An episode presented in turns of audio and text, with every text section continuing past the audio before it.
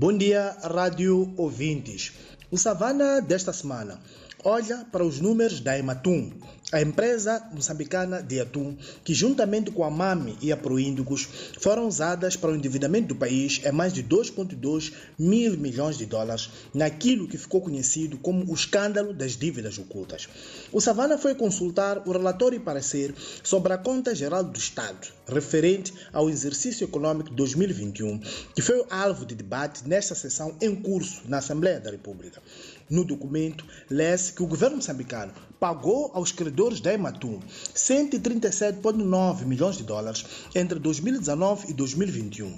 O documento também apresenta os futuros pagamentos, onde o pico será em 2028, ano em que o serviço da dívida deverá atingir o valor máximo com desembolso de 300 milhões de dólares.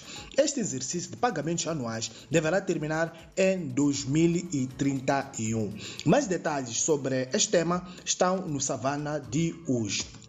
Nesta edição, continuamos a seguir a controvérsia em Nacala, norte de Moçambique, relacionado com a providência cautelar de arresto preventivo na seção comercial do Tribunal Judicial da província de Nampula, submetida pela Royal Group, contra quatro grupos, num total de 18 empresas. Esta semana, assistiu-se a revogações e contra-revogações, o que mostra que o conflito jurídico-legal que envolve os líderes da comercialização agrícola em Moçambique ainda está aparentemente longe do fim. Esta semana, Nacala voltou a estar novamente trancada, tendo como protagonista o Tribunal de Nampula e o Grupo Royal. Por menores, sobre este tema estão também na edição de hoje. Esta semana, o governo voltou à Assembleia da República, a pedido da bancada parlamentar da Arnamo, para esclarecer algumas questões sobre a implementação da polêmica tabela salarial única. O assunto surgiu na sequência do descontentamento generalizado que se vive na função pública depois de muitos funcionários terem oferido o seu primeiro salário à luz da nova tabela. O maior partido da oposição, Arnamo, disse estar desiludido com as respostas do governo relativas às reivindicações de diversas classes profissionais da função pública. Detalhes sobre este tema estão no Savana de hoje. Acompanhamos também os trabalhos da 27ª Conferência das Nações Unidas sobre Alterações Climáticas, que se realizou esta semana em Sharm el-Sheikh, no Egito.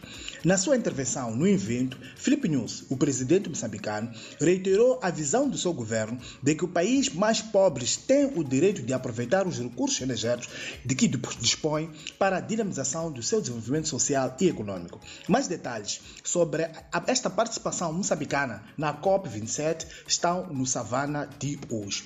Também registramos as inquietações da sociedade civil moçambicana, que está preocupada com o tratamento do Estado e das empresas que lideram os projetos de exploração de recursos naturais em Cabo Delgado, dão às comunidades no que diz respeito à partilha de benefícios, garantia de segurança, participação na resolução de conflitos. Este posicionamento foi defendido no encontro de alto nível organizado nesta terça-feira pelo Centro para a Democracia e Desenvolvimento sobre a aplicação dos princípios voluntários de segurança e direitos humanos. Mais detalhes sobre este tema estão no Savana de hoje, que já está nas bancas e nas nossas plataformas tecnológicas. Bom dia e um abraço de Francisco Carmona a partir da redação do Savana em Maputo.